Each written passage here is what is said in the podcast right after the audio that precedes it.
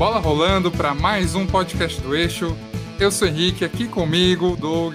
Prazer te receber, cara. Agora emendando aí várias participações, vou falar isso o tempo todo, né? Porra, cara, prazer em me receber. Isso nesse Calma. episódio você não pode falar isso, cara. Hoje é aquele episódio que a gente tem que falar realmente, não tenho nenhum roupa para participar deste evento, né, cara? Que hoje a gente tem um convidado de honra e eu já vou puxar aqui. Fernando Camargo, cara, grande jornalista, narrador. Eu já considero como fã por, por ser São Paulino, né? É um... Hoje a gente pode dizer que é uma das vozes São Paulinas aí na mídia, cara. Queria te agradecer primeiramente por ter atendido o nosso convite assim tão diante de em cima da hora, né, cara? A gente pensou, vamos chamar, meter a cara a tapa aí e ver se você tomava, topava.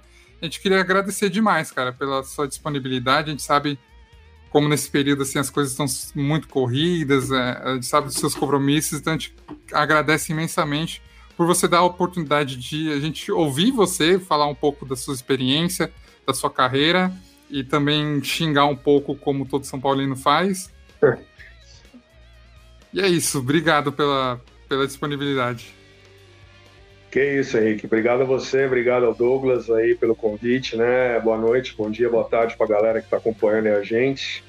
Vamos lá, vamos papear, cara, porque é ruim, né? Ficar nesse momento, pelo menos quem está em São Paulo, sem os campeonatos, né? Sem é, o Campeonato Paulista, apesar do Palmeiras estar tá jogando aí no meio de semana a Supercopa, vai jogar no final de, a Recopa, aliás, vai jogar no final de semana a Supercopa, o Santos jogou a Libertadores, mas eu tô sem narrar um jogo do São Paulo desde o dia 13, então já são 24 dias, são praticamente 3, 4 semanas, né? vai entrar na quarta semana sem fazer uma transmissão, mas mal prazer bater papo aí pra gente falar de vários assuntos aí, com certeza. Você já conseguiu decidir se ficar quatro semanas sem narrar um jogo de São Paulo é um prazer ou é uma, uma coisa que está te incomodando? Não, está incomodando, está incomodando. E, a, pelo momento, inclusive, né? Porque é um momento de reestruturação, um momento novo, um momento de um técnico chegando, de um time que tem muitas caras novas, de uma nova gestão para 2021, né? No início da temporada. Então, está incomodando por isso e principalmente por, pelo meu motivo master, que é meu trabalho né? Eu não tenho de onde tirar é, grana, trabalho, porque eu, só, eu recebo por jogo, eu não sou contratado da energia, é uma coisa que eu faço sempre questão de deixar claro em todos os papos que eu eu não estou lá no dia a dia, basta ver quem, quem acompanha o estádio, quem acompanha a programação, eu não estou lá no dia a dia, não sou do dia a dia, só sou dos jogos, né? Não por uma opção minha, opção deles, mas é, então é ruim, é ruim, porque você claro, perde a, o fio da meada, você perde o teu, teu, teu embalo de trabalho. E ano passado foi tão bom, né? A sequência de jogos estava tão legal, do jeito que foi, culminando com o Flamengo campeão do brasileiro, independentemente do título, mas do jeito que foi, foi, foi bem bacana no Campeonato Brasileiro e nas outras competições. Então faz falta, faz é, um tempinho já que eu não narro, a torcida me manda muita mensagem, né? pô, que falta faz, é, os outros times já jogaram todos, o Palmeiras já jogou, o Corinthians já jogou, o Santos já jogou, só o São Paulo que não. Então, deixa um, um buraquinho aí, mas provavelmente, provavelmente, esse final de semana já vai ter jogo aí, porque a o Campeonato Paulista deve voltar, sim, no mais tardar no domingo na segunda-feira. Fala, fala, a verdade, você não tá sentindo falta do dinizismo, cara? Fala pra gente aí. Zero, zero. Isso aí. Os gatilhos. Isso aí é uma coisa que. É, eu, eu vou falar até, até, como, até como narrador, cara. É horrível narrar jogo do Diniz. É horrível, é horrível. Como narrador, como profissional, não é nem a questão do. do, do de ser torcedores e, e ser a narração de torcedor para torcedor da energia. É muito ruim narrar jogo do Diniz né, do jeito que o Diniz treina o time, que é muito toca-toca, é muito jogo parado, raramente você tem uma nuances de jogadas, variação tal. Então, eu, eu, eu assim, muita gente me cobra, entre aspas, né? Ah, você é torcedor. Não, eu falo, eu não sou torcedor. Ali eu sou um profissional que está representado como um torcedor. E eu defino a minha carreira como um profissional. Eu não estou ali como um torcedor sentado querendo que ganhe, ganhe, ganhe e ponto final. Não. Ali eu sou um narrador que é um jornalista também. Aliás, né, nesse 7 de abril é dia de jornalista. Abraço para todos né, que seguem essa carreira tão complicada, mas que a gente ama tanto. E é muito difícil para mim, às vezes, explicar para a galera que querem, entre aspas, me ter como o representante, só que ali eu tô com o microfone como um profissional. A energia faz um trabalho incrível porque o, o profissional vira o representante da torcida, mas eu não fico esquentando tanto a cabeça com isso. Claro, durante o jogo você tem é, certas atitudes, certas reações de torcedor mesmo. Não só eu, como Domênico, como Cadu, como Luiz, né? Que a gente faz os quatro lá. Mas é, para mim é o meu trabalho e a coisa que eu mais torço nessas horas que eu tô com o microfone na mão não é para o São Paulo. Eu torço pelo meu trabalho e claro, se o São Paulo ganhar, melhor ainda, porque o meu trabalho vai ser melhor, vai ser muito valorizado e o time vai para frente cada vez mais. E como torcedor, eu vou ficar feliz também. Né? É, realmente, até pegando o gancho de fato, cara, esse, essas transmissões da, da Energia 97, e olha, eu, eu que sou carioca, né, eu, eu, até acompanho jogos dos times de São Paulo e tudo mais, mas às vezes faço questão de, de ver as transmissões porque são muito legais, é, justamente por esse fator de ser uma coisa parcial, né? Uhum. E Quanto às reações, cara, acho que você nem, precisa, nem precisaria, no seu caso, ter, porque você com o Marcão sempre fantasiado ali do seu lado, aquilo ali dispensa qualquer reação, né, cara? Aquilo ali já é um show à parte. Né? É, e, e, e, você, você, como rubro-negro, você deve ter percebido que o grande puxador né, de tudo que aconteceu foram os confrontos, principalmente com o Flamengo, pelo momento que o Flamengo vive, brilhante, né, de títulos importantes aí nos últimos 20 meses, e com o Jorge Jesus, depois com o Rogério. E a partir daqueles jogos contra o Flamengo e um especificamente do Paulista que foi contra o Corinthians, deu uma estourada assim muito grande, inclusive com torcedores rubro-negros. Eu faço questão sempre de falar isso, né? Porque o torcedor rubro-negro é o mais participante, acho que em todas as redes sociais do país, não só Rio São Paulo, mas tem muito, né? O Flamengo é muito engajado no YouTube, na, no, no, Instagram, no Facebook e tal. E o que tem de torcedor rubro-negro que começou a seguir a gente, acompanhar a gente e gostar, exatamente o que você falou. Não é só questão de, ah, vocês ganharam, o São Paulo tem quatro vitórias, o Flamengo não tem nenhuma, o Flamengo dá um pau no Corinthians, o Flamengo perde do Palmeiras, ou ganha do Palmeiras, ou, ou alguma coisa assim. O torcedor do Flamengo começou a falar pra gente, pô, por que, que não tem um espaço rubro-negro também? né? Como que o Flamengo está nesse nessa toada tão legal e por que que vocês não fazem também? A gente até começou com isso naquela final da Libertadores, não sei se você teve a oportunidade de ver, né? Que, que o Flamengo, os dois gols do Gabriel ali no 43 e 46, caíram para mim narrar, porque a gente fez narração de, de, em dupla, eu e o Luiz de Paula. E era uma narração que a galera rubro-negra, no primeiro momento, não entendeu, ficaram putos é, xingaram, fizeram campanha um monte de lugar, começaram a tirar sarro com os reacts do Brasil inteiro. E esses reacts fizeram a gente ficar mais próximo do torcedor do Flamengo, né? Com os dois gols do Flamengo que eu narrei, todo mundo falou, pô, mas eles tiraram sarro, mas o Fernando narrou o gol do Gabigol como se fosse uma narração normal mesmo. Até porque, eu sempre falo isso, eu não tava torcendo contra, ao contrário. Eu tenho muito amigo rubro-negro e eu sei como é estar numa final de Libertadores numa situação como aquela. Amigo mesmo, amigo próximo. Assim. Falei, cara, eu vou trabalhar, vai ser uma brincadeira, porque todo mundo vai estar na vibe River Plate. E aí, a hora que caíram os gols, eu narrei os gols do Gabigol, né, pra cima, não no tom como os narradores do Rio, Penedo, o Luiz Roberto, o Galvão, outros fizeram ou fariam, mas foi muito bacana aquilo. E aquilo virou, muita gente do Rio começou a acompanhar a gente, principalmente pelos reacts, né? O Marcos Flá, que é um cara lá do Paraná que sempre faz os reacts, tem pessoal do Foot React, um monte de gente que faz essas reações. Então começou a pegar esse público também. E em São Paulo, é isso aí que você acabou de falar, Douglas. O rubro-negro quer assistir o São Paulino, o São Paulino quer ver o Santista, o Santista quer ver o Corintiano, o Corintiano quer ver o Palmeirense. Ou para ver a cara quebrada do narrador, ou para ver uma piada sendo contada, ou simplesmente para falar: Meu, o que, que esses malucos estão fazendo? O cara tá vestido de fofão, o cara tá com um, um, extintor no estúdio. O cara tá atacando pena de urubu na tela. A Letícia tá com as coisas tudo aparecendo. O Domênico tá dando. Entendeu? É, é o tipo de coisa que fez a gente agregar público, trazer cada vez mais, a ponto de. Hoje, o estádio tem mais audiência que veio, que chegou via é, Energia em Campo, do que o contrário. Antes, muita gente começava a ouvir a gente por causa do estádio 97. Hoje, muita gente do estádio 97 vem pela energia em campo, a ponto dos caras virem com aquela história toda hora. Meu, o Mano é irmão do Marcão, mas esse cara não era corintiano, por que, que ele tá falando do São Paulo? E os caras realmente não entendem. Então é, é uma série de coisas que fez o Energia em Campo hoje ter esse público legal e a gente está muito feliz com esse sucesso aí. Só para completar, antes de eu, para não monopolizar também, que deixar o Henrique falar também, mas eu não só acompanhei essa final da Libertadores que vocês estavam na Vibe River, como eu reassisti umas, sei lá, 27 vezes depois. eu decorei até os momentos que o De Paula, quando sai o gol, fala: Ah, não acredito, eu não acredito. É. Isso, isso virou um mantra. Isso virou um mantra da torcida do Flamengo. Eles falavam, a, a cara de tonto dele falando, eu não acredito. Na hora que, que sai o gol do, na falha do Pinola, né? No, no segundo gol. É, tem esse e tem uma outra, tem um outro que o De Paulo fez no outro jogo também, que para mim virou um meme, assim, que eu sempre lembro que eu ri pra caramba, porque eu vi ao vivo. Foi num Flamengo e Corinthians, que foi 5 a 5 a 1 Itaquera, é, né? Que quando o Diego fez o gol, ele falou: Diego, Grisalho, Coque Samurai, 54 O Diego respondeu ele na rede social. Eu vi.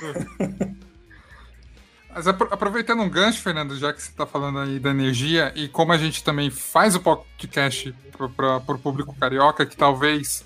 É, acho que você já tem uma abrangência bem grande com relação à torcida do Flamengo, por conta de todos esses episódios que a gente contou. Mas uhum. acho que outras torcidas do Flamengo, ou perdão, Fluminense, Botafogo. Sim. Botafogo, talvez ninguém escute isso. Escuta, Bota... escuta. Fluminense amigos... Vasco. Cadu Macri e a Fernanda Maia lá do Rio, pô, tão, tão, é, tantos é companheiros. Piada, é uma piada interna. Mas queria que você, não, não querendo fazer aqui um arquivo confidencial, mas falar um pouquinho sobre a sua trajetória, cara. Porque uhum. a Energia 97 era um pedaço muito pequeno dentro da sua carreira que, Sim. cara, é muito grande. É, até pra gente é um, foi, foi. A gente conheceu principalmente pela energia e a gente começou a, a entender seu trabalho, curtir e ver, cara, que você teve trabalhos antes da energia muito importantes, não só dentro do futebol também, né? Mas também como uhum. pan-americano que você narrou algumas modalidades pela Record. Então, Sim. cara, se quiser falar sobre isso, a gente, a gente acha isso muito legal na sua carreira. Pô, obrigado. E não, e é verdade, porque esse ano 2021 eu estou completando 22 anos de carreira, né? Formado pela PUC. Durante o período que eu estava na faculdade, eu já trabalhava. Meu primeiro grande emprego em televisão foi nos canais ESPN, né? Onde eu aprendi absolutamente tudo de jornalismo, de TV, de edição, de programas entre 2000 e 2002, né? E vivi tantos momentos bons ali, com tanta gente fera, com tanto monstro, que eu sempre falo, eu, eu, eu era um cara, Rick, que eu, eu não queria trabalhar diretamente com o futebol, eu, eu queria trabalhar na comunicação, né? Com esporte, com esporte, porque eu sempre fui ligado em esporte minha vida inteira, desde moleque, tanto praticando como assistindo em TV, ouvindo no rádio, antes de aparecerem as mídias digitais, né? Então, cara, o meu maior é, trabalho profissional, eu sempre falo, é a Olimpíada do Rio 2016. Né? Quem ouviu a Rádio Bradesco Esportes FM à época com a Band News e a Bandeirantes, né? isso está no YouTube, isso está aí em, em SoundCloud, está em outras plataformas também. Foi o maior trabalho da minha vida, por exemplo. Todo mundo me pergunta qual é a maior narração da sua vida. Não é uma narração de futebol, é uma narração do judô, a narração da medalha de ouro da Rafaela Silva, né, em, em, no Rio de Janeiro, em 2016. Ela me deu uma, uma repercussão assim, cara, a ponto de um, o Brasil falar: o que, que esse cara tá falando no rádio? Que a gente tá parado no trânsito, tá numa redação, tá num, dentro de casa, e o cara tá fazendo uma, quase uma catequiza, catequização do judô, né? Como nunca tinha acontecido na história do rádio. Tanto que a Bradesco ganhou o prêmio APCA, né, que é o maior prêmio que tem para quem trabalha em rádio e televisão, é maior que o Comunique-se, por exemplo, é da Associação Paulista dos Críticos de Arte, né, ganhou pela cobertura. Então, a, a, a, o meu trabalho olímpico, né, que foram aqueles 20 dias no Rio, ali na, na Barra da Tijuca, ali no Parque Olímpico, eu guardo como o maior trabalho da minha carreira e, e, e sempre quero algo a mais parecido. Tóquio, por exemplo, eu estou muito afim que abra essas barreiras aí, eu estou com um projeto de ir para lá de cara e coragem para tentar fazer alguma coisa também. Não sei se vai acontecer, porque está tudo muito complicado, né? Então, na minha carreira, cara, eu tive o prazer de trabalhar em grandes emissoras, né? Trabalhei 11 anos na TV Gazeta, é, 4 anos no Grupo Bandeirantes, um ano no SBT, um ano na Rede TV. É, esse período que eu trabalhei nos canais ESPN, que eu aprendi absolutamente tudo na época do José Trajano, e lá eu conheci João Palomino, conheci toda essa galera que, que, que, começou a subir de repente, né? Aparecendo o Paulo Andrade, que trabalhou comigo, hoje um grande narrador também é, no futebol inglês e outros campeonatos da Europa. O Paulinho começou comigo lá no SBT em 2002. Né? O Ricardo Bugarelli, maior comentarista de basquete que a gente conhece, o cara domina absolutamente tudo da bola laranja, era meu editor. Eu chamo até de meu pai no jornalismo, o cara me ensinou absolutamente tudo, ele me chama de, de, de um irmão mais novo que ele não teve, enfim. Então eu tive uma carreira, cara, que eu, eu tenho que agradecer muito nesse período que eu trabalhei. Trabalhei na Folha de São Paulo, trabalhei no Lance. Você falou aí da Record, que eu tive a oportunidade incrível de narrar os Jogos Pan-Americanos em 2019, né, na Record News e no, e no Play Plus. E narrei jogos do Campeonato Europeu ali da, da pré-temporada, Real Madrid, Arsenal, Bayern de Munique, apresentando o programa na Record News, coisa que eu não fazia há muito tempo e me deram a oportunidade foram coisas assim que, pô, para mim é, é, é, até maior do que é Energia 97, né? Bradesco Esportes FM, o período que eu trabalhei lá, fazendo programa de esportes americanos, que é o que eu mais gosto de fazer na vida. Então o cara me perguntou o que você gosta mais, é futebol? Eu falei, não. Quer me deixar feliz, contente e parecendo uma criança na Disney é apresentar, reportar e falar de esportes americanos, NBA, NFL, ah. beisebol e, e hockey.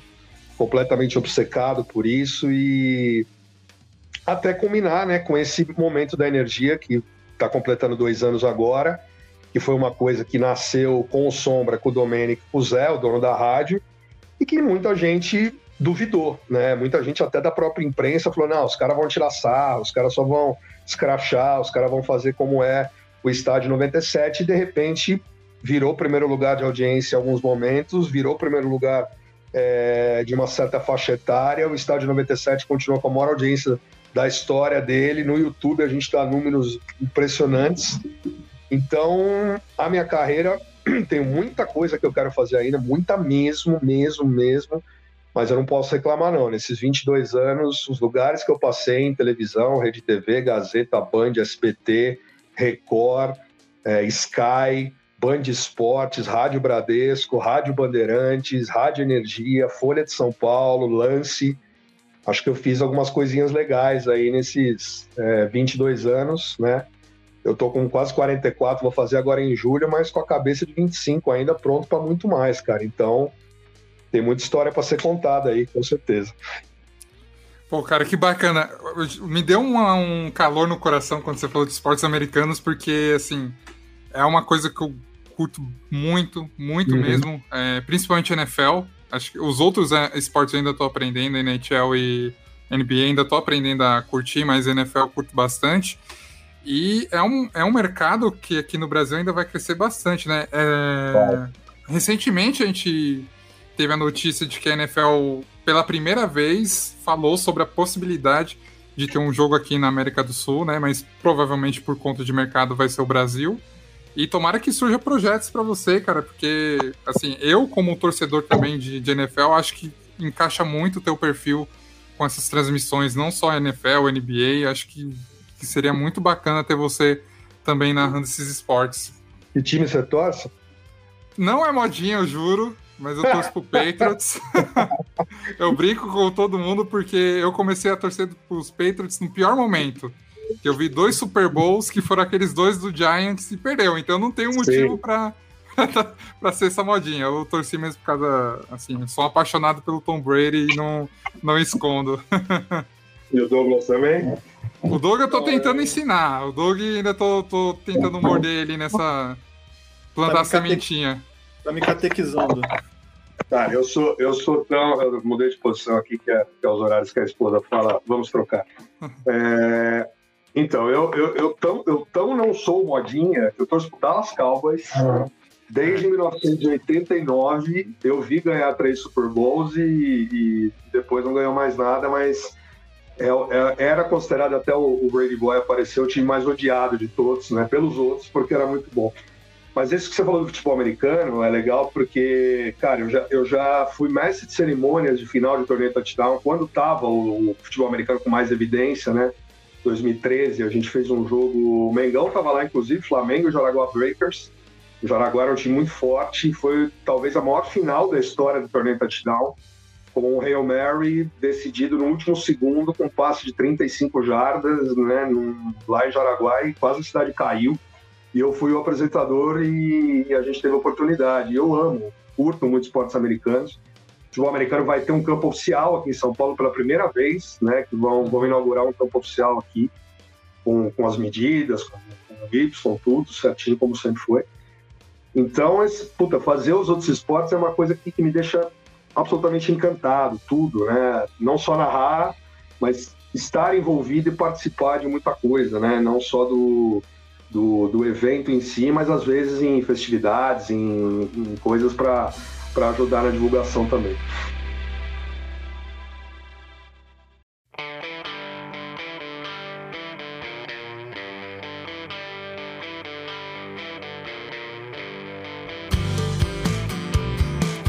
Só voltando aqui a falar de futebol, senão a o pessoal vai reclamar quem não gosta de futebol americano, né? Fala que Sim. futebol só é o jogado com o pé.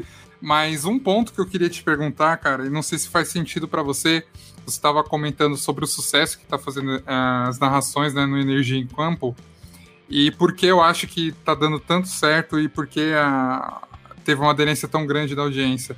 É, não é uma ideia que é inovadora, porque já tiveram algumas tentativas de fazer isso em algumas alguns meios de comunicação, mas eu acho, cara, que deu tão certo porque não é um trabalho feito apenas para criar essa divisão das torcidas e para criar uma transmissão que a gente chama de clubista.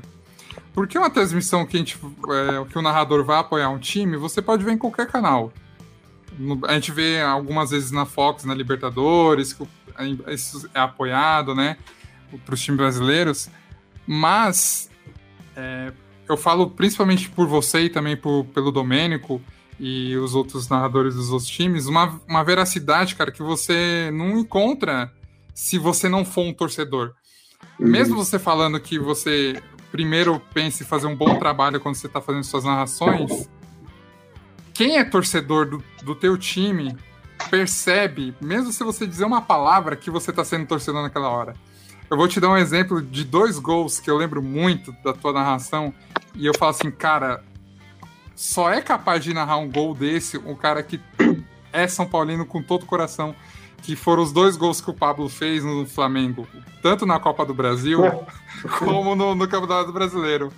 A sua entonação, a, o seu âmago de narrar um gol do Pablo com uma mistura de ironia, com uma mistura de torcer pelo cara, de falar assim, cara, finalmente deslancha teu futebol, não, a gente não, aguenta mais.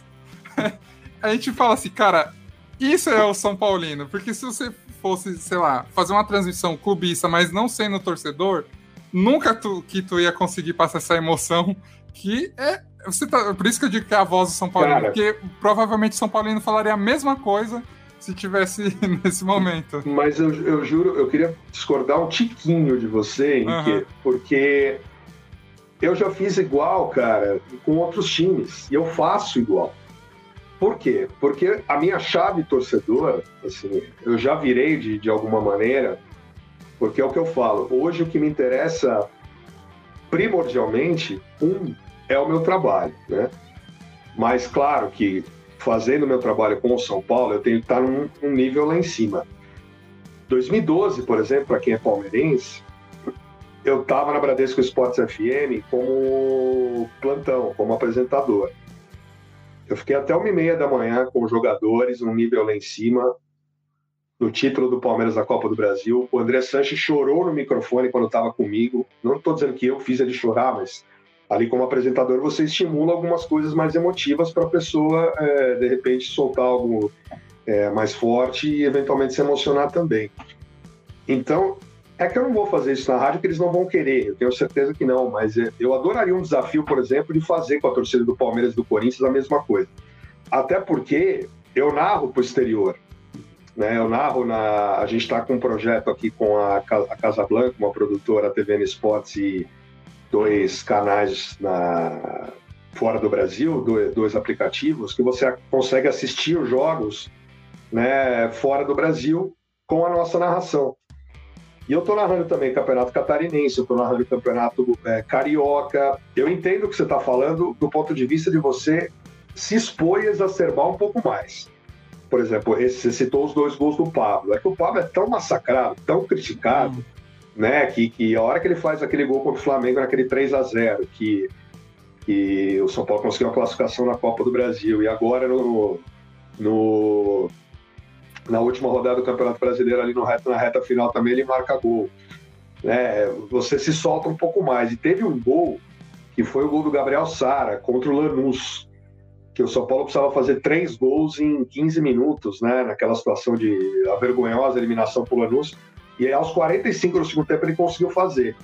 Eu quase derrubei o estúdio, porque ali, ali, ali todo mundo me pergunta: teve algum momento que você foi o torcedor? Foi, ali.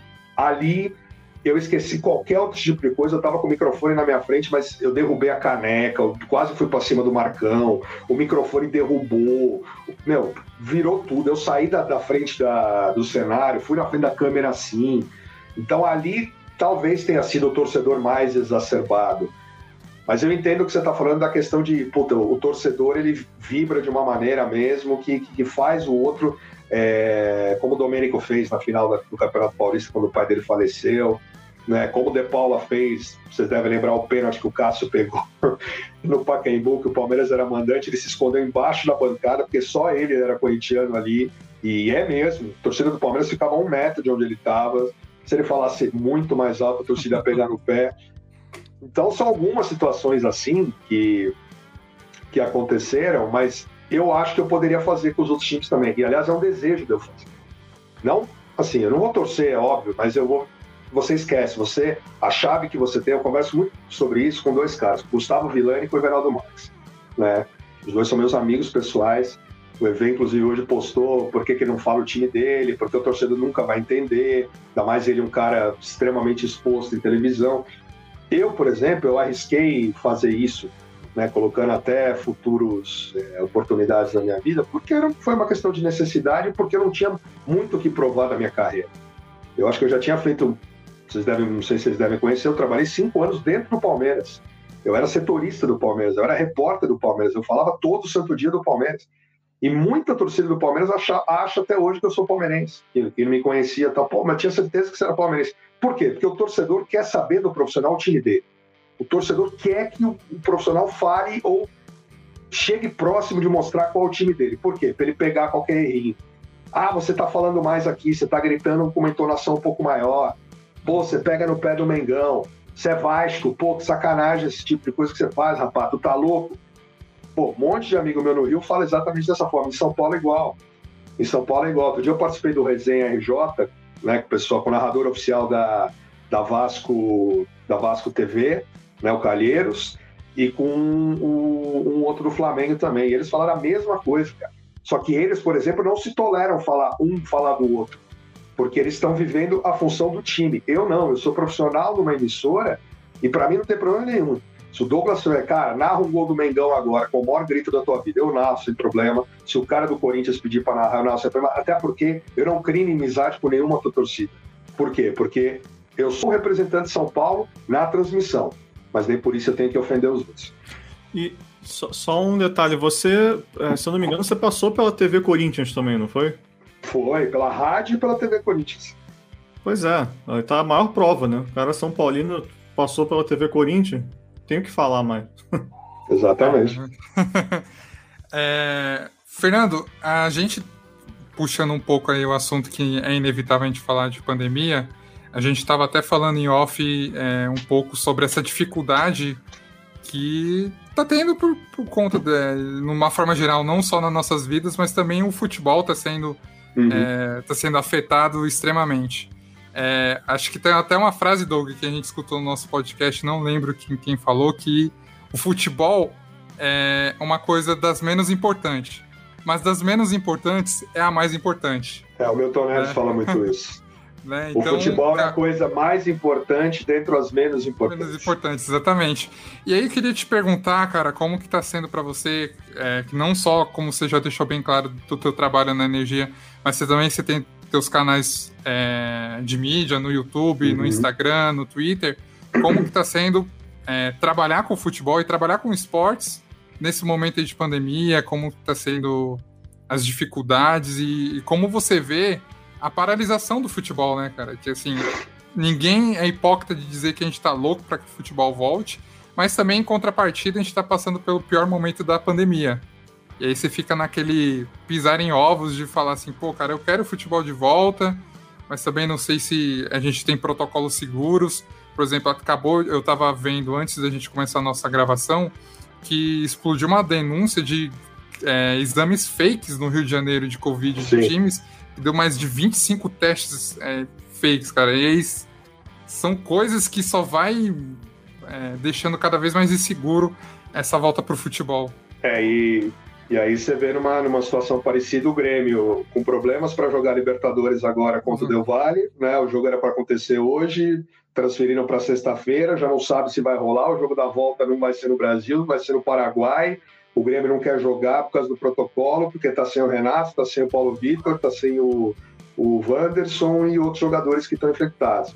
Aí chega em São Paulo, Luiz Adriano, que está com o Covid, vai no shopping com a mãe dele, né? Então é, é, é umas coisas assim. Cara, em, em, em respeito a, em, em, relação à pandemia, para mim, profissionalmente falando, é, esses dois meses, agora, março e abril, né? estão sendo melhores, por exemplo, do que foi ano passado. Ano passado eu fiquei de 15 de março, que foi quando paralisou os Jogos do Paulista, até voltar em julho, eu fiquei março, abril, maio, junho, quatro meses sem renda, sem trabalhar, porque eu não eu estava só com eventos, eu não tinha um emprego fixo que me permitisse ficar em home office, que permitisse fazer alguma coisa esporádica, freelancer ou, ou, ou algo que o valha.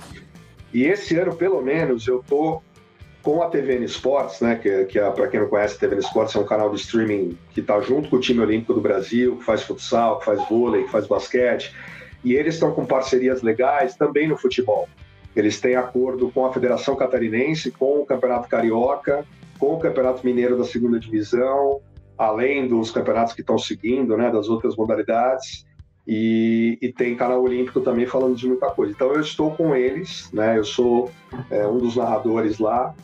Então, pelo menos eu sei que eu vou ter rendimentos nesse período, porque é uma coisa fixa todo mês dos eventos que eu estou narrando, que eu estou fazendo. Estou narrando o Campeonato Catarinense, que a Chape está indo muito bem, o Brusque, o Juventus estão bem, o Campeonato Carioca eu estou narrando no pay-per-view do Campeonato Carioca. Está sendo muito bacana, né? O Douglas é, conhece o Rio, eu estou narrando o jogo do Madureira, do Volta Redonda, do Resende, do Macaé, é, o, o, Volta tá com o Aleph Manga aí estourando para o Brasil, logo logo vai estar num time grande, com certeza. A gente fez dois jogos dele, dá para ver que é um cara diferente mesmo. Então, nessa pandemia, eu estou conseguindo lidar um pouco melhor do que foi no passado, na minha, na, no meu caso, tá? No meu caso específico, como profissional.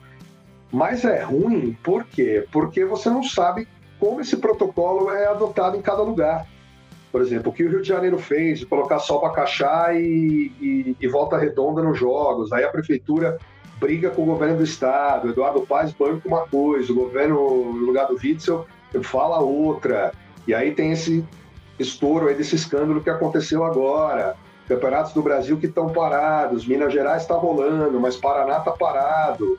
Né? Libertadores você não pode jogar em determinado lugar, tem que ir para outro. São Paulo tá essa bagunça que o, o Ministério Público todo dia, amanhã pode ser que tenha jogo. Pô, você não sabe nem com quem, a hora, onde.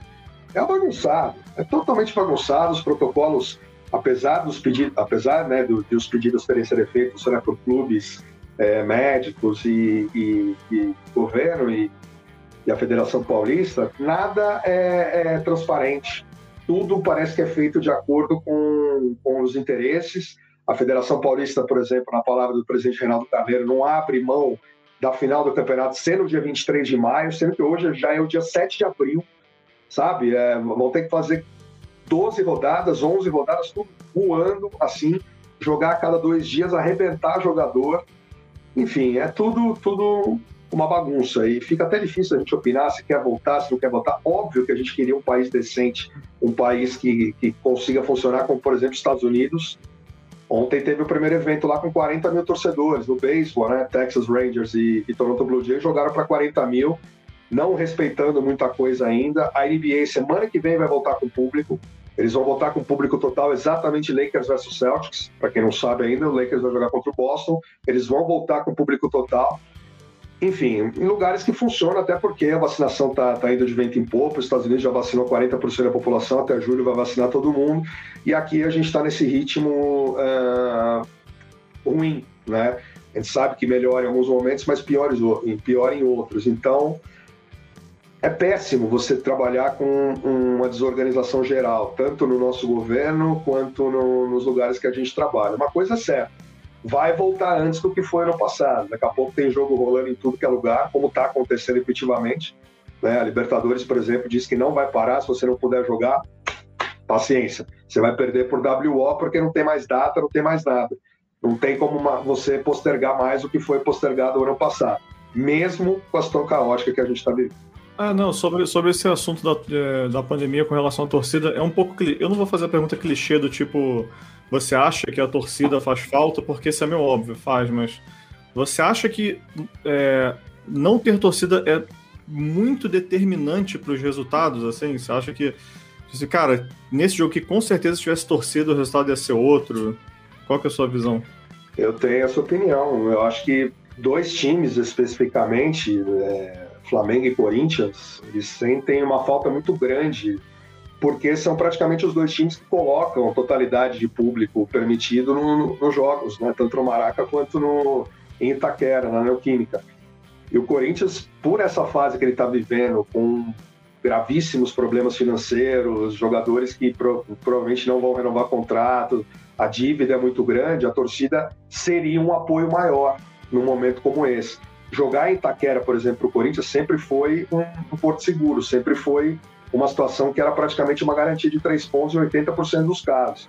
E o Flamengo, na fase que vinha né, até a saída de Jorge Jesus, e ali já não tinha torcida, o Domi já não pegou torcida, o Rogério já não pegou torcida, o que para mim faz uma diferença muito grande. Óbvio que em algum momento o Flamengo entrosou novamente seu time, o elenco é disparado mais qualificado das Américas, não, não é só do Brasil, das Américas é o elenco mais qualificado que tem, é um time que está jogando junto praticamente há dois anos, com sete, oito jogadores com passagem em tudo quanto é seleção aí do, do Brasil e da América do Sul. Então, fez a diferença também. Não tanto quanto eu acho que o Corinthians faz. Então, eu acho que não ter presença de torcida para alguns times faz, faz diferença sim. Você não só os dois, porque são dois times aí de torcida bastante, mas faz para todo mundo. Para Palmeiras, para São Paulo, para o Grêmio, para o Inter, para o Santa Cruz, para o Esporte, para o Náutico, ou quem quer que seja. É, eu fico imaginando, inclusive, nos, nos jogos da Libertadores do São Paulo mesmo, por exemplo, é, é, muito tradicional, né? Libertadores, Morumbi, lotado. Eu sempre tenho essa. Eu sempre penso nisso também. Tipo, ó, eu, eu, vi alguns jogos, inclusive, da, do São Paulo mesmo na Libertadores, e pensei, cara, com certeza se tivesse torcida, não ia ser como foi, sabe? Eu, eu estava no último, inclusive, Douglas, que foi São Paulo e LDU, né? Que o São Paulo perdeu do Binacional foi no dia 5 de março, o jogo contra o Binacional perdeu vergonhosamente, por mais que seja em Ruliaca, lá com 4.100 metros de altura. O time do Binacional, se você pegar o time do, do, dos garçons ou dos churrasqueiros, vai ganhar. Com todo respeito a eles, eu adoro eles. Jogo muito contra eles nas peladas, inclusive. Mas vai ganhar. E São Paulo não tinha direito de perder aquele jogo. E aí o jogo seguinte, que foi contra a LDU, que foi no Morumbi, foi um jogo de 40 mil pessoas. E o São Paulo ganhou o jogo com 15 minutos do primeiro tempo. Com a força da torcida, com a vontade dos jogadores, dá para ver que faz muita diferença. Assim. É isso, só para a gente começar a encerrar aqui o nosso papo, Fernando, eu vou te fazer duas perguntas. Uma, você pode fazer um misto aí do seu da sua parte jornalista e da sua parte torcedor, e a segunda uhum. eu vou uhum. querer 100% torcedor, eu te explico. A primeira é para falar um pouquinho sobre essa intertemporada que a gente está tendo aí de 2021, que não sei se a gente pode nem falar que houve um intervalo, né, cara? Porque foi terminando o campeonato, já foi emendando Paulista, é, Copa do Brasil, já foi tudo encavalado. Mas se você puder fazer uma pequena projeção, aí principalmente dos quatro aqui de São Paulo, quem você uhum. acha que continua no mesmo nível, no mesmo patamar, algum time que piorou, se o São Paulo melhorou aí com essas contratações recentes. Ah, eu acho que sim. Eu acho, eu, eu acho que o São Paulo, a torcida me pergunta muito, né? Todos os dias, em live, em YouTube, em bate-papo, no direct, na rua, o que quer que seja, se eu acho que o São Paulo vai ser campeão. Cara, não dá para você cravar. Não tem como você cravar se vai ser campeão ou não. Essa pergunta né? tem 12 anos que a torcida está é, fazendo. Né? E, claro, pela, pela, pela carência, pelo desespero do torcedor que não ganha nada no Paulista, 16, né? Paulista não ganha desde 2005, 7, dia 6 de abril, agora completou 16 anos que não ganha o Paulista, aquele empate contra o Santos lá em Mojimirim. Mas eu acho que o São Paulo vai brigar sim. O São Paulo tá com uma nova gestão, tá com uma nova mentalidade, tá com jogadores que parecem chegar para brigar, para querer, estão com aquela fome que a gente não sentia de alguns jogadores do elenco do ano passado, acomodados, um técnico que não tinha um repertório tão bom, mesmo assim conseguiu liderar o campeonato, ainda não sei como, abriu sete pontos e não tinha direito de perder um campeonato com sete pontos na frente. Nunca aconteceu na história um time liderar na 21 primeira, segunda, terceira, até a sexta, se não me engano, rodada do campeonato e perder a liderança do jeito que perdeu, né? Vai ser campeão? Não sei, não tem como dizer. Tem muitos campeonatos pela frente. Sexta-feira a gente vai ver o sorteio da Libertadores. São Paulo é pote 1, mas isso não quer dizer nada, porque no pote 2 tem equipes boas, no 3 tem equipes boas, no 4 tem os brasileiros que podem estar vindo aí né, da, da, da pré-Libertadores ou outras equipes fortes também. Mas eu acho que o Crespo ele tem essa vontade de chegar e ganhar alguma coisa fora do país dele, ainda mais que ele é um técnico novo, um técnico que é, ganhou recentemente um campeonato importante como a Sul-Americana com Defensa. Então, jogadores que o São Paulo contrataram, acho que encaixam bem no time. Martim Benítez é um jogador de meio campo que o São Paulo precisava. O Miranda tem experiência para comandar essa zaga. Orejuela chegando na lateral, uma posição carente, né, com a saída do Juan e o Igor Vinícius não é confiável. E o Daniel Alves não vai jogar por ali. É, no ataque, a entrada de, de, de, um jogador como Éder, que tem experiência de Euro, jogou com a seleção italiana, fez muito gol na Itália, fez muito gol na China, meio campo, enfim, eu acho que chega para brigar. Palmeiras manteve a base, é, um técnico que se mostrou muito acima da média no convívio, no tratar com jogadores, na, na importância que ele sabe que o Palmeiras tem né, para nessas competições que conquistou. Não é fácil ganhar uma Libertadores e muito mais difícil ganhar uma Libertadores e uma Copa do Brasil e ainda ser campeão paulista na mesma temporada. Não perdeu nenhum jogador. Né? Tem jogadores aí da base fazendo a diferença. Para mim, é o principal favorito a conquistar o título. Corinthians começa bem o campeonato paulista, não perdeu ainda, mas a tendência é que deva cair, porque não encarou ainda os jogos é, contra as equipes babando pelos campeonatos. Eu acho que é, sempre mostra muita força na, no estadual, mas está com muitos problemas internos. O técnico tenta extrair o melhor dos seus jogadores, mas ainda não é o que a torcida do Corinthians quer. Então, não sei se vai ser um ano para o torcedor corintiano ter muitas alegrias. Eu acho que vai ser muito mais de preocupação. E o Santos, cara, é impressionante. Entra ano, sai ano, perde treinador, perde jogadores e já começa a mostrar de novo que vai vai ter cara de um time legal com essa molecada. O Ângelo tem idade para ser meu filho, eu até brinco, 16 anos de idade, jogador mais jovem a marcar na Libertadores. O Ariel é um cara que já tem títulos na carreira, mostra um trabalho muito sério e tem tudo para brigar também. E o Bragantino. Olho no Red Bull Bragantino, porque é um time que trouxe jogadores importantes, arrancando de equipes grandes, esse é o detalhe pegou o Natan do Flamengo, pegou o Elinho e o Gabriel do São Paulo, já tinha uma base fortalecida, é, um time que eu acho que vai dar trabalho, se não de repente tremer no momento de jogar contra os grandes aqui. Eu, mas eu acho que vai dar trabalho sim. Então acho que está muito nivelado, um pouco mais à frente aí, colocando Palmeiras, São Paulo e Red Bull Bragantino. Só fazer um, um parêntese, eu cantei essa mesma pedra sobre o Bragantino no nosso episódio passado. E o pessoal ficou falando pra mim: não, cara, não, nada disso, você tá viajando. Eu tenho a mesma opinião que você. Eu acho que o Bragantino vai surpreender aí nesse ano aí, porque ele já vem no segundo turno do brasileiro excelente, assim, né? Ele não perdeu o Claudinho, né? Que era, que era praticamente o nome certo a sair para a Alemanha e se não perdeu e se reforçou ainda, com um time entrosado como é, eu acho que vem coisa boa aí para quem é torcedor do, do Braga.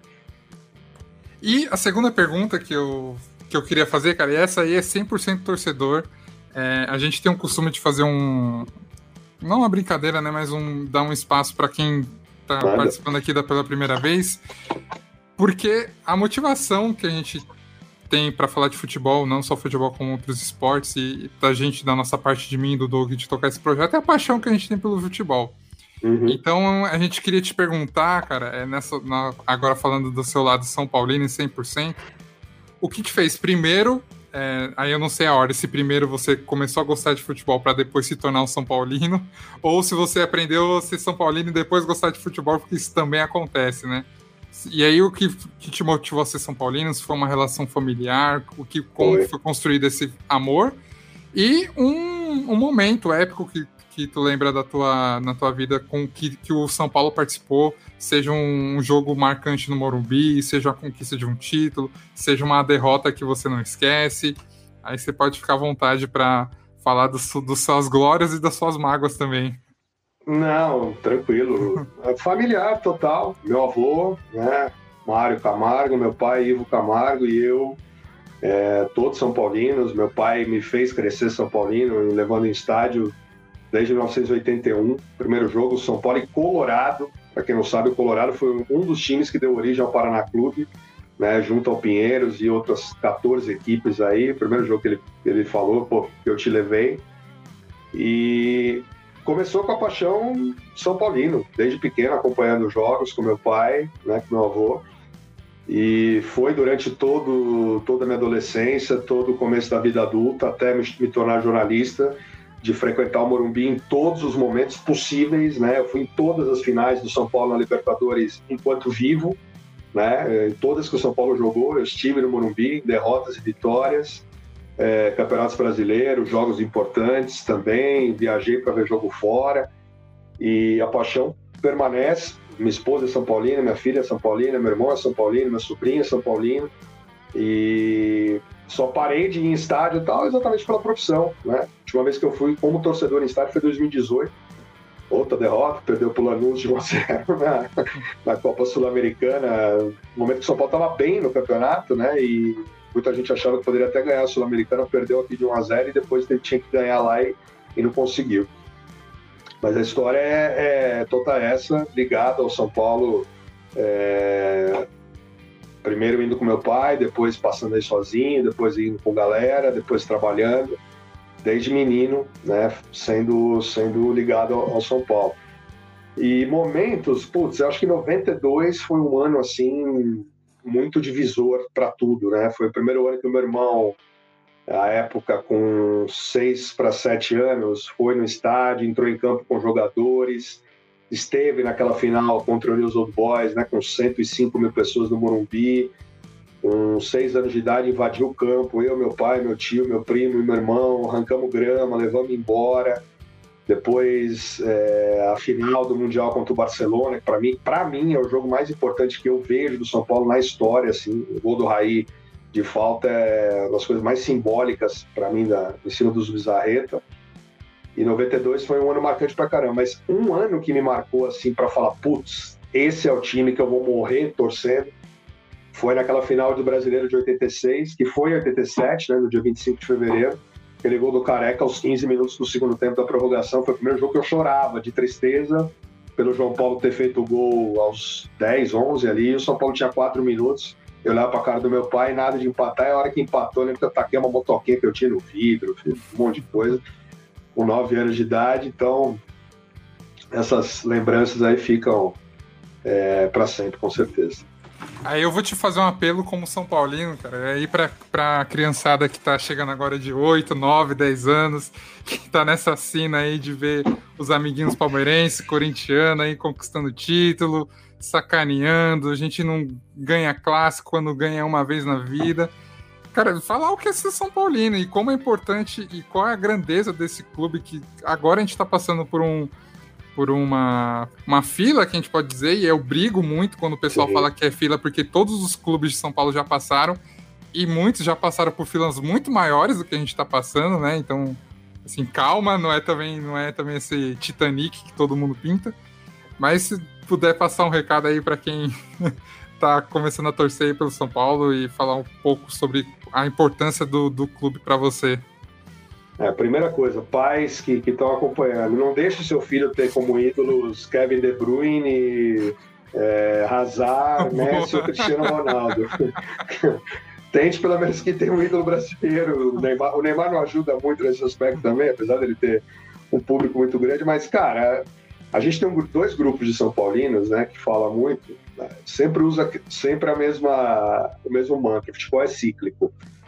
Só que esse cíclico do São Paulo tá demorando demais, né? Pô, 13 anos sem um título é, grande nacional, 9 anos sem qualquer título profissional, 16 anos sem ganhar o Campeonato Paulista, é muita coisa, né?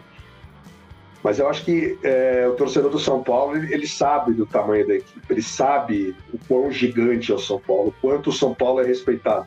Por exemplo, tem uma torcida, né, o, Douglas sabe bem o que eu estou falando. O rubro-negro na grandeza do rubro-negra, a nação, talvez um time que eles mais respeitem fora do, do eixo do Rio de Janeiro é o São Paulo. E eles falam isso para mim. Cara, o São Paulo é de, é de embates épicos contra o Flamengo. A gente cansou de apanhar do São Paulo. Aí vem aquela história da taça das bolinhas, que eu acho uma besteira do tamanho do mundo, ficar discutindo por causa de, de, de um campeonato. Hoje o Flamengo tem mais brasileiros que o São Paulo, ficou para trás essa história aí da taça das bolinhas. Então, as torcidas gigantes sabem o tamanho do São Paulo. O São Paulo tem que saber o tamanho do São Paulo. Os pais têm que saber ensinar aos seus filhos o tamanho do São Paulo. Não é um time grande, é um time gigante. E eu não sou daquela história de soberano, de jeito. Toda vez que falo essas coisas é zica. Zica. Fiquem quietinhos, deixa rolar o negócio. Porque toda vez que fala que o campeão voltou, o Jason tá aí, o soberano, a merda vai estar tá lascada. Eu já falei nesse podcast aqui aproximadamente umas 349 vezes que eu, falando sério mesmo, assim, e óbvio, sem clubismo, vai ficar óbvio quando eu falar, mas eu considero o São Paulo o maior clube do Brasil. Quando, até quando o Rubro Negro, estou conversando, conversa de bar com rubro-negros, e, e, eu falo isso, eu quase sou linchado, mas, cara, eu mantenho a minha posição. Porque, enfim, não vou aqui destacar os porquês, porque eu ficaria aqui muito tempo falando, mas é realmente um time gigante. É, não, tem, não tem discussão, cara. Assim, para mim, pelo menos, está muito claro que ainda é o maior do Brasil. Pode ser que se continuar nesse, nesse, nesse cíclico aí que você está falando, um ciclo um pouco maior, talvez fique um pouco para trás aí daqui a pouco, mas uhum. eu acho que ainda é o maior do Brasil. E só fazer mais um parêntese também que você falou dos embates de Flamengo e São Paulo, cara, eu só queria comentar que no ano passado, meu amigo, chegou no momento que eu, eu ver uma camisa do São Paulo, eu tinha gatilho para ataque Porque, olha, foi difícil, cara. Foi muito difícil minha vida com vocês no ano passado. E olha, e olha que o São Paulo, nem o São Paulino, é que, é que o torcedor fica muito naquela história, né? Porque é freguês e tal. Nem o São Paulino no último jogo do Morumbi achava que ia dar alguma coisa. Nem o São Paulino. Porque fala, pô, se o Inter for campeão, vai ser por mérito dele, o São Paulo talvez segure empate aqui né? Porque o Flamengo não, não tá com essa bola toda. É que o Inter é incompetente toda. Os amigos colorados, quando eu falo, eu falei, cara, você tem toda a razão. O Inter caga no pau de uma maneira que ele não consegue ganhar do esporte e do Corinthians sem interesse nenhum, né? O torcedor rubro-negro comemorou o título, óbvio, com toda razão, o título do, do, brasileiro, mas assistindo no celular como o Gabigol fez a cena. Ele já acabou, já acabou. Porque, cara, né, o São Paulo, os quatro jogos que o São Paulo ganhou, no mínimo dois era para ele ter perdido o jogo. Ele ganhou por alguma coisa assim. Aquele jogo do Maracanã que o Hugo falhou lá aos 46 do gol do Brenner, o São Paulo entregou para o Flamengo e falou: Tó, faz o gol. Tá aqui, ó. A bola tá aqui para vocês, com o Bruno Alves, com o, o. Não sei se foi o Juan ou o Reinaldo, se foi e, e o Diego. Tó, tá aqui. A bola para você, Gabigol. Bruno Henrique, Pedro, bota daqui, faz o gol. Não quiseram fazer. E aí o São Paulo conquistou as vitórias. O normal, o Flamengo jogando em alto nível como joga, é ganhar do São Paulo. Só que tem alguma coisa que o São Paulo consegue neutralizar o Flamengo, é impressionante. Eu passei o ano passado inteiro falando para o Henrique aqui que o São Paulo ia ser campeão, e principalmente quando estava na, né, naqueles sete pontos na frente e tal. Acabou que a gente foi campeão e eu sofri todas as vezes que a gente teve que fazer episódio quando, é, pós-jogo Flamengo e São Paulo, porque realmente foi, foi complicado. Mas é isso, vamos, vamos liberar aqui o Fernando, que a pequena dele já deve estar tá aí batendo na porta. Já botou a carinha. Já, tá, já deve estar tá pedindo aí para dormir, cara. Então, queria te agradecer novamente pelo, pelo seu tempo, cara, pelos, e por ter essa, essa humildade de dar esse espaço aí para a gente conversar com você. A gente está começando ainda, dando passo de formiga. E você é um espelho, principalmente como um profissional de, de, jornal, de jornalismo, como um narrador e também como um torcedor. E ver como o seu profissionalismo é, é evidente quando você faz seu trabalho. E deixar aqui o espaço para você falar das suas redes sociais, dos seus trampos que você faz aí no YouTube, nas suas lives. Cara, pode ficar à vontade aí para falar rapidinho. Pô, Henrique, eu que agradeço, cara. Você, Douglas, é... eu falo, eu sou como vocês, né? Eu sou profissional, sou um cara que continuo vendo tudo que acontece, gosto, convido toda hora galera para bater papo, né? Para mim, todo fala, pô, às vezes eu, eu acho difícil chegar perto de você. Eu falei, imagina, cara, eu sou como todo mundo, eu só retribuo aquilo que eu recebo, né? De, na minha profissão, e para mim é, é sempre um prazer dividir né, com galera que está começando, galera que, que, trabalha na mesma área, que gosta de falar futebol, outras coisas também. Então, pô, a galera que me acompanha aí na Energia, que já me conhecia, logo, logo o futebol está voltando na Energia, os jogos estão rolando, né, da, dos outros times, São Paulo logo, logo volta ação também, acompanha lá na, no YouTube da Energia 97, no Dial, no Facebook, enfim. Nas minhas redes sociais, é só me procurar Fê Camargo Real em todas, né, tanto Twitter, quanto eu, é, YouTube, quanto Instagram sempre tô trocando ideia no direct lá com todo mundo, meus canais, é, os vídeos que, que, que, eventualmente eu coloco, os bate-papos lá. Então, conto aí com, com vocês para a gente sempre trocar ideia. Tô com um canal novo agora, junto com o De Paula, o Luiz Cláudio De Paula, narrador do Corinthians, e o Marcos Flá, né? A gente, um, um corintiano, um São Paulino e um, e um rubro-negro, né? Um flamenguista. A gente está lá no, no podcast a ideia do Marcão. Marcão também faz parte do, mas ele é meio, meio avesso a, a essas coisas. Ele ajudou na criação de entra. Aí qual nome vai ser? Ele falou, pô, por que, não colocar algo relacionado a foda?